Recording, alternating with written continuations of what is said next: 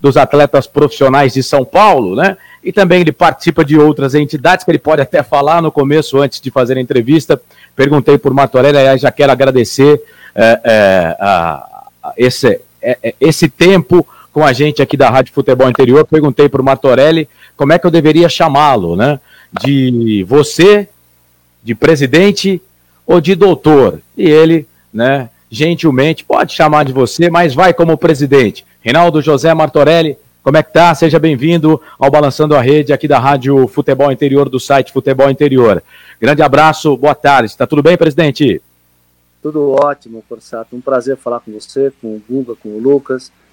Eu ficaria todo o programa com vocês aqui, com o maior prazer, que eu adoro falar daquilo que a gente faz, adoro falar das propostas que a gente tem para melhorar uh, o nosso esporte, o nosso futebol. Eu ficaria aqui, mas uh, a gente tá, o nosso trabalho triplicou, né? Esses dias todos triplicou, além das questões pessoais, né? A gente tem tentado dar todo o apoio, toda a assistência para os atletas e para os dirigentes que nos procuram também, porque nosso trabalho é esse, é o trabalho de harmonizar e equilibrar essa relação tão conturbada e tão é, desentendida, né? Que é a relação de trabalho no futebol. Mas estamos aqui, com o maior prazer, maior alegria. Vamos lá, vamos, vamos começar aqui até para saber é, é, é, do sindicato dos atletas, né? E cada um aqui vai fazer uma pergunta. Eu já quero começar com uma pergunta bem fácil para você, presidente, que é a respeito da redução de salários, né? Aqui em Campinas, os clubes, a Ponte Preta já fez isso, já reduziu é, em 25% o salário dos jogadores. E até eu gostaria que, que, que você também, nessa, nessa dissertação, explicasse para a gente, porque o jogador de futebol, ele, ele, tem, é, é, ele tem algumas diferenças do trabalhador comum, né? Pelo menos é para ter, porque tem o tal do direito de imagem e tem o que vai na carteira. É, eu sempre tive dúvidas, e quando a gente entrevista qualquer diretor, qualquer presidente, é, parece que não fica muito explícito, né? Parece que não fica muito aos olhos, né? De onde é esse desconto? Se esse desconto ele vem só da carteira, se esse desconto ele vem total do direito de imagem, se vem um pouco de cada lugar, né? Mas é, se você pode tirar essa dúvida para a gente, se isso aí já está acordado com o sindicato, e depois é, é, também gostaria que você falasse que vai é, é, nessa mesma seara, né? O que aconteceu lá no Santos Futebol Clube que resolveu é, descontar né, e tirar 70% dos salários dos jogadores. Eu sei que são muitas questões, Martorelli, mas tudo envolve é, praticamente o mesmo assunto. Não, legal, Corsato. Essa é uma questão importante, atualíssima, né? E a gente tem procurado fazer com que todo mundo entenda a necessidade né, de tudo que a gente está vivendo. Evidentemente que o atleta é a parte mais prejudicada, né? A gente também sabe que é, os clubes também estão sofrendo seu prejuízo, mas é um prejuízo que diretamente não tem a ver com a categoria, não tem a ver com o atleta. Mas a gente tem, tem procurado trabalhar no sentido de que eles, as partes, né, o clube e o atleta, possam negociar, possam chegar a um ponto de, de, de convergência. Porque o grande problema é a imposição né? Porque e aí tem cada caso tem a sua particularidade, né? Tem, por exemplo, Palmeiras. Palmeiras conseguiu resolver facilmente a questão da redução salarial. Por quê? Porque o Palmeiras, ao longo dos últimos anos, vem cumprindo religiosamente com o, o pagamento de salários. Né? Agora, o Santos teve mais dificuldade porque vem tropeçando nessa questão. Então, quando não há teoricamente, o respeito no que diz, no, no que diz, no que, é, no que tem relação direta aos prazos, ao cumprimento dos prazos, tal, a gente perde a confiança na relação. Então, o que a gente tem, tem percebido é que os clubes com mais dificuldade em negociar a redução salarial, porque também, por outro lado, não está oferecendo nada, né? porque o acordo é assim, eu te dou um, um pedaço, você me dá um outro pedaço. A gente chega num, num acordo de satisfação e nem sempre, nem sempre essa troca ela é monetária, né? O pessoal do interior, por exemplo, eu vinha dizendo para os dirigentes dos clubes do interior, vinha dizendo, olha, se você oferecer talvez um outro prazo pra, pra, de contrato, uma extensão de contrato, né, em troca de uma redução salarial nesse momento, talvez possa estimular o atleta a aceitar. Então, tem, tem muitas coisas que envolvem isso. Agora, o Santos né, é, fez um, um, um, teve uma atitude que, aliás, a gente tem que também fazer um outro parênteses para lembrar que houve uma medida provisória né, que diz respeito aí à, à redução salarial. Depois o Supremo confirmou a não necessidade da participação do sindicato, mas nem a, a medida provisória, nem o Supremo, eles tiram o termo acordo da legislação. E a minha provisória carrega o termo acordo. O acordo é a aceitação da outra parte. O Santos, que fez, foi uma imposição unilateral. O que, que isso pode significar? Pode significar, primeiro, que o atleta é, pode pedir a rescisão de contrato agora, porque está acontecendo uma alteração de contrato sem o consentimento do trabalhador. Então, pode haver um pedido de rescisão contratual nesse momento. A partir do momento da caracterização da redução unilateral, perdão, pode haver o pedido de, de rescisão contratual, o que fragiliza ainda mais a relação de trabalho. E no futuro, caso os atletas, os atletas queiram, eles vêm pedir o ressarcimento daquilo que o clube está achando que está tirando do seu compromisso orçamentário e financeiro. Então, não é a melhor forma da gente resolver a melhor forma da gente resolver, na, na verdade, é essa: é de é do consenso, é de chegar lá na frente e ter essa pacificação, é de ter, mesmo na dificuldade, todo mundo saber que fez o melhor e que suportou aquilo que podia suportar. Porque também, né, você impor 30%, 70%, deve criar um rombo muito grande no orçamento dos meninos, e aí né, já já foi, foi feito, aí já foi caracterizado um grande descontentamento, e esse descontentamento é o que pode acarretar os problemas judiciais, eh, não muito lá para frente, mas agora, né, a curto, a curto prazo, a médio prazo. É, é, esse desconto de, de, de 25%, esse do Santo de 70%, Martorelli, isso é em carteira, isso é no direito de imagem, é, é, é como é que é, como é que está sendo feito isso? Pois é, é, acabou me passando essa questão, o Corsato, de fato, assim, é, a redução, na verdade, legal é no, no contrato de, de, é no contrato de trabalho. Mas o que acontece? Por que que existe essa confusão? Porque quando o atleta chega no clube, ele fala, eu quero ganhar 10. Ele não fala, eu quero ganhar 5 e 5 cinco no contrato de trabalho e cinco no, no, no contrato de imagem. Ele fala, eu quero ganhar 10. O clube que lhe propõe, olha, vamos fazer 5 e 5 para facilitar as nossas vidas. Mas, de fato, a remuneração do atleta é 10. Ela não é metade metade. Porque se fosse seguir a risca o contrato de imagem, um contrato de imagem bem feita, a não utilização de imagem, você não precisaria nem pagar nada. Né? Você não precisa nem pagar nada. É que os contratos também são mal feitos. Como é é só uma tentativa, uma forma de desviar as responsabilidades do contrato de trabalho, não há, ninguém está falando em reduzir a imagem. Né? Você vê, se a coisa fosse mesmo bem feita, o clube não teria a incumbência de, de pagar a imagem, porque o que a gente tem, pelo menos o que eu tenho visto, eu não tenho visto os clubes usarem as imagens, as imagens dos atletas. Já não via antes e agora, na época de pandemia, menos ainda. Então, é, são, são questões que precisam ser melhores trabalhadas. E a gente pode trabalhar isso numa convenção coletiva. Pode deixar isso muito bem resolvido numa convenção coletiva que a gente chama os clubes há muito tempo para fazer, para organizar, e eles fogem da gente. E a gente acha que agora é o momento do tudo ou nada. Ou a gente faz a convenção e resolve todas essas questões, ou os clubes que já têm, têm demonstrado aí uma fragilidade financeira histórica eles vão, de fato, são, serão poucos os que vão conseguir atravessar essa pandemia. Né? A gente tem visto aí coisas é, assim, que nos assustam, mas que são, infelizmente, são realidades. Tá certo. Estamos conversando com Rinaldo Martorelli, presidente do Sindicato dos Atletas eh, Profissionais do Estado de São Paulo. Claudinei Cortes também entrou na live, vai fazer pergunta já, viu, Ney? Não sei se você estava eh, eh, eh, nos ouvindo, mas eu tenho até 1h25 para ficar com o Martorelli.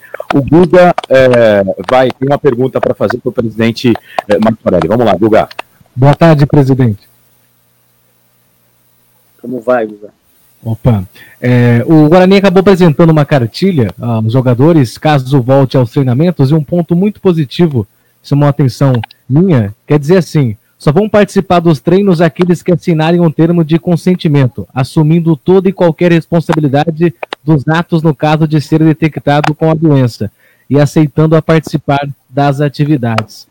Como é que faz, o, presidente? Se o, se o jogador não quiser assinar essa cartilha, ele não treina? Como é que é essa situação aí? É, essa é uma questão interessante também que a gente tem visto né, a, a discussão. Primeiro, sim, nenhum trabalhador ele é obrigado a trabalhar se ele não tiver total segurança no que diz respeito à, preserva preservação da sua saúde, né? Com relação à vida, então, nem se fala. Esse é o primeiro ponto. Ah, então, o clube não pode impor. O, clube, o Guarani está fazendo certinho, né? Requerendo o consentimento do atleta. Porém, junto com o consentimento, ele tem que, tem que dar todas as condições de segurança, tem que dar o conforto emocional para que o atleta possa voltar. É evidente, e aí discutindo com, com os médicos que nos apoiam, é evidente que essa segurança total a gente vai ter daqui três anos, talvez, quando a gente olhar para trás e afirmar, olha, não, nós não tivemos nenhum óbito depois da nossa volta, né? Porque o que a gente tem visto aí é que alguns casos, né, na, na, na Alemanha, na Série B, antes, antes mesmo da volta que acontece esse final de semana, uh, um clube teve dois jogadores testando positivo. Então teve já duas rodadas desse clube, que eu não me recordo o nome, já, já adiadas. Tá? Então não tem como, não tem como a gente correr risco, porque ninguém sabe como é que funciona essa, essa doença. Nós todos aqui que estamos participando desse programa podemos estar com o vírus de forma assintomática. Mas só que em contato com alguma pessoa do grupo de risco, a gente pode levar o vírus e matar a pessoa. Então, enfim, a, a questão é muito delicada. E a gente conseguir criar uma fórmula absoluta vai ser impossível. A gente vai ter que trabalhar de caso a caso, entendendo as necessidades, entendendo a estrutura de segurança, né, que o Guarani pode proporcionar, no caso concreto que a gente tem tratado aqui a, a estrutura de segurança que o Guarani vai poder proporcionar para que os atletas se sintam confortáveis e assinar o consentimento e poder voltar. Então, acho que dá, a gente tem que analisar caso a caso e situação por situação. É, Lucas Leme, repórter do Bugre, aqui na Rádio Futebol Interior. Sua pergunta para o presidente do Sindicato dos Atletas Profissionais de São Paulo, o Rinaldo Martorelli. Vamos lá, Lucas.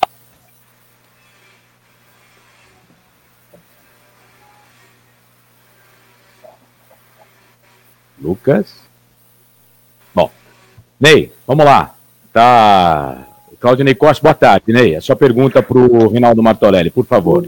Olá, boa tarde, Corsato. Boa tarde a todos. O Martorelli, um grande abraço para você. O Martorelli, o que eu queria saber de você é o seguinte: é, o sindicato, né, a todo esse tempo que você está à frente aí, é a questão dos empresários de futebol, né, dos jogadores. Alguns jogadores são poucos, eu acredito, que não têm o seu empresário. Mas a grande maioria tem os seus empresários que cuidam dos seus interesses e, e por vezes a gente vê que esses empresários acabam complicando a vida dos jogadores. É, vocês no sindicato, vocês têm alguma orientação para os jogadores com referência a empresários, principalmente nessa fase agora, em que se diz é, uma fase obviamente diferente, né? Que os jogadores vão ter que negociar os seus contratos. O Guarani tem jogadores negociando, a Ponte Preta está mais perto da gente aqui também.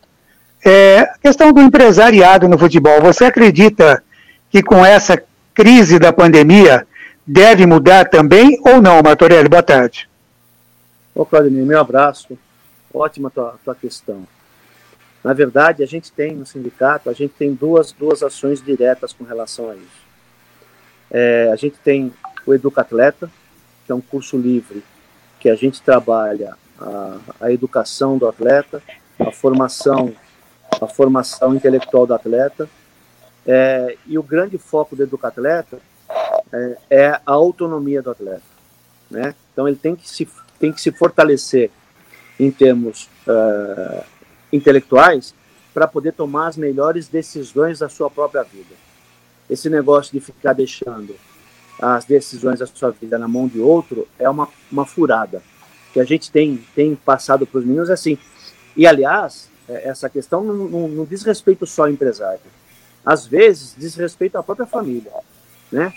Que aparece um negócio, um grande negócio, hum, num país, num país aí pouco conhecido, e a família, como vai é, usufruir do fruto daquele trabalho, ela estimula o atleta para ir. Não, vai lá, vai lá jogar, vai lá na Ucrânia jogar. Só que na Ucrânia tem fases do ano que faz menos 25. Quer dizer, o atleta está preparado para jogar, para atuar nesse, nessa temperatura? Ele vai suportar? Ou ele vai romper o contrato e depois a dívida fica para ele pagar? Porque ninguém vai ajudar a pagar a dívida. Então a gente tem procurado estabelecer muito, muito fortemente essa condição. E olha, que nós já certificamos mais de mil atletas, hein? Então, a gente está fazendo aí um trabalho já de algum, algum tempo para melhorar o conceito para que o atleta possa ser cada vez mais autônomo, cada vez mais ele saiba, inclusive como lidar, caso ele queira ter um, um, um agente, um intermediário, como lidar com isso. Agora, uma outra questão, que percebendo isso, você falou que muitos, muitos atletas têm, têm agente em intermediação, é, a gente sabe que não. Tem aqueles atletas que os clubes têm interesse. Tem muitos atletas que, mesmo com muita condição técnica, muita condição física, não têm a, a capacidade de se mostrar no mercado. Para isso, nós estamos agora construindo o que a gente chama de agência de colocação. O sindicato vai fazer esse trabalho. Vai fazer esse trabalho no sentido de não só preparar o atleta para essas condições, essas que eu te disse agora há pouco, né? Mas também para que ele, é, para que a negociação seja cada vez mais transparente, para que essas negociações, e sem tirar o mérito da intermediação, porque o, o pecado não é ganhar dinheiro, o pecado é você desfalcar de forma ilícita o clube ou o atleta. Então, para que essa intermediação seja mais clara possível e os frutos dessa, dessas negociações possam ser de benefício não só do atleta, mas também do clube. Né? O que a gente sabe que acontece é que os, muitos empresários são utilizados aí para dividir comissão com gente de dentro do clube. Então é isso que a gente está fazendo uma proposta totalmente diferente de trabalho e acho que a gente vai ser bem sucedido nisso também.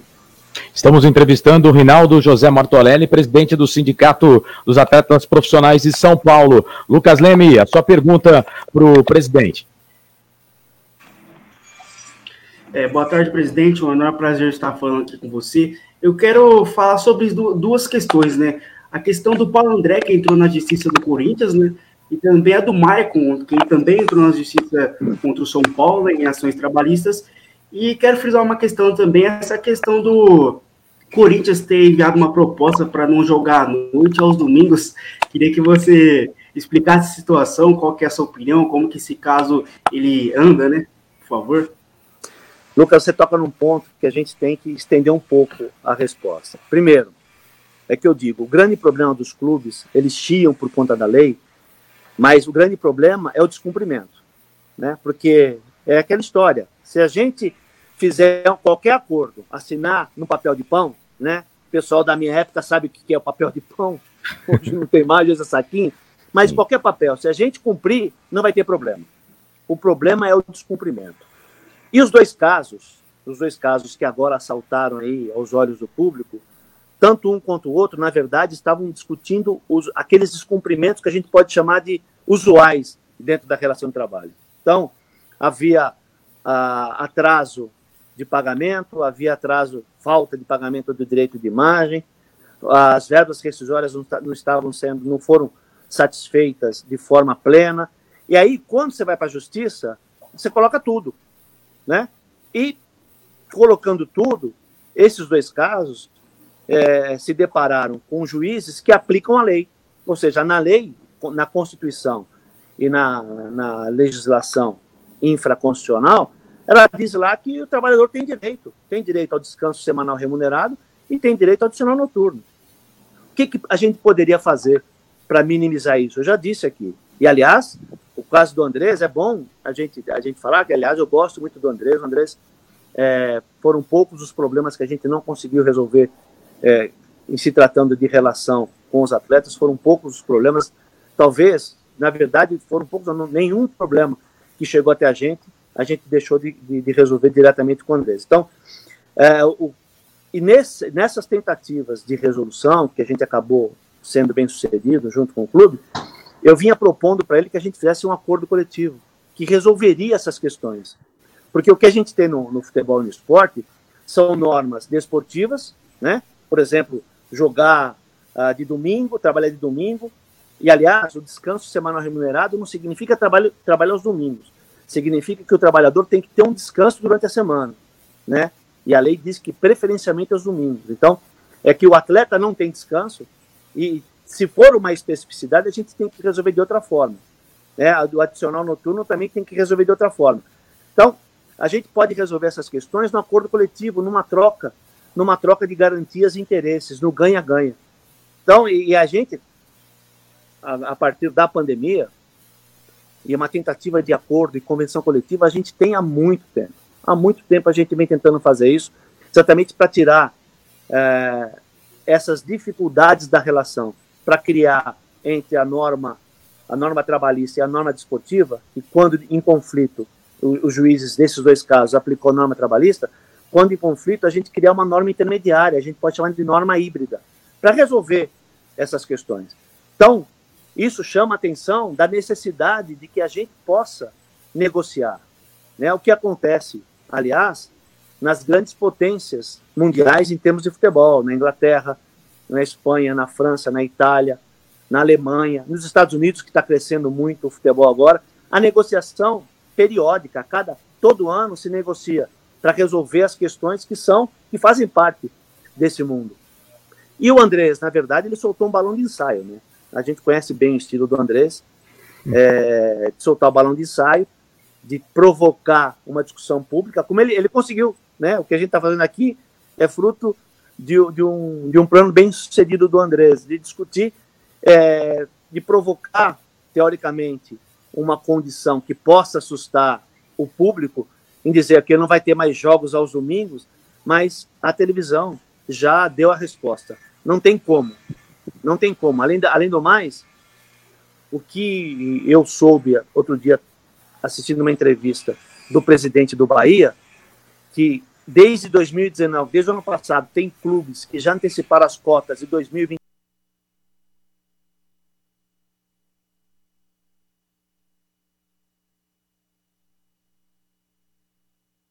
2023, né, sendo que o, os atuais contratos terminam em 2024, a gente sabe que os clubes estão totalmente à mercê da vontade da televisão e nada vai mudar. Então, se a televisão quiser continuar com os jogos do jeito que está, que está fazendo, não vai ser o clube que vai conseguir negar, porque vai quebrar contrato e aí dá mais problema ainda, dá mais dívida ainda para o clube. E a dívida, né? Todo mundo que milita no, no esporte sabe, a dívida dos clubes do ano passado, de 2018 para 2019, ela aumentou em mais de 20%. Dizer, os, os, os, grandes clubes brasileiros devem juntos, 16 clubes, devem juntos mais de 8 bilhões de reais. Ou seja, a pandemia sem o vírus, ela já acontecia no futebol, infelizmente. E é isso que a gente não quer. A gente precisa dar, trabalhar todas essas questões, na verdade, tudo, a redução de salário de forma unilateral, as questões agora que estão sendo debatidas pelo, pelo Corinthians, na questão do, do, dos, dos adicionais, tudo, tem um fundo só, a precariedade financeira dos clubes. Porque se tivesse uma outra condição, se tivesse, inclusive, outro tipo de gestão, nós não estaríamos debatendo isso, nós estaríamos assim muito mais calmos, muito mais tranquilos. E é isso que a gente quer, nosso trabalho, o trabalho do sindicato, ele é focado para que para reorganizar o futebol, para trazer de novo a credibilidade do futebol. Que, na verdade, o problema do futebol, a desorganização, reflete dentro de campo. Né? Tecnicamente, isso reflete. Então, não é à toa que a gente tem perdido para a Bélgica na Copa do Mundo, coisa que era inimaginável há 20 anos atrás. Né? Então, eu sempre chamo atenção para esse tipo de coisa e que, que os torcedores entendam que não é dinheiro, é organização. Porque se fosse dinheiro, das últimas 10 Copas Libertadores, o Brasil ganhou 5 e perdeu 5. Sendo que essas 5 que perdeu, perdeu para clubes que têm um orçamento infinitamente menor do que os clubes brasileiros. Como agora, por exemplo, o próprio Corinthians, que foi desclassificado para o Guarani do Paraguai, que o orçamento do, do Guarani do Paraguai não dá 10% do, do orçamento da folha salarial, perdão, não dá 10% da folha salarial do Corinthians. Então não é dinheiro, é a organização. Então a gente precisa entender esse aspecto, mudar para poder resgatar a credibilidade do futebol e melhorar e voltar, né, fazer com que a nossa qualidade técnica ela se sobreponha a esses debates todos. Bom, são 13 horas e 32 minutos. Ney, eu sei que você levantou o dedo aí, mas eu, eu tenho que dispensar aqui o Martorelli, porque. Então, vamos lá. Obrigado. Rinaldo José Martorelli, conversamos com o presidente do Sindicato dos Atletas aqui de São Paulo. Mais uma vez, muito obrigado, agradeço uh, uh, esse tempo que você cedeu aqui para a gente do futebol interior. Tem perguntas aqui, dá para a gente fazer uns, umas três horas de programa, que são muitas dúvidas, mas vamos marcar aqui um outro dia com mais tempo para que Eu volto. Eu volto com o maior prazer, Corsato. O maior prazer, um prazer. Corsato, Guga, Lucas, Claudinei, um grande abraço cada vez mais sucesso. A gente está sempre juntos aí com, com o futebol interior, com o Arthur e com o Elcio, que são dois parceirão, parceirões também, estão sempre junto com a gente. A gente sempre os traz para aproveitar da experiência deles. E, de fato, a gente está à disposição. Pena que tenho, tenho outro compromisso já agendado na sequência,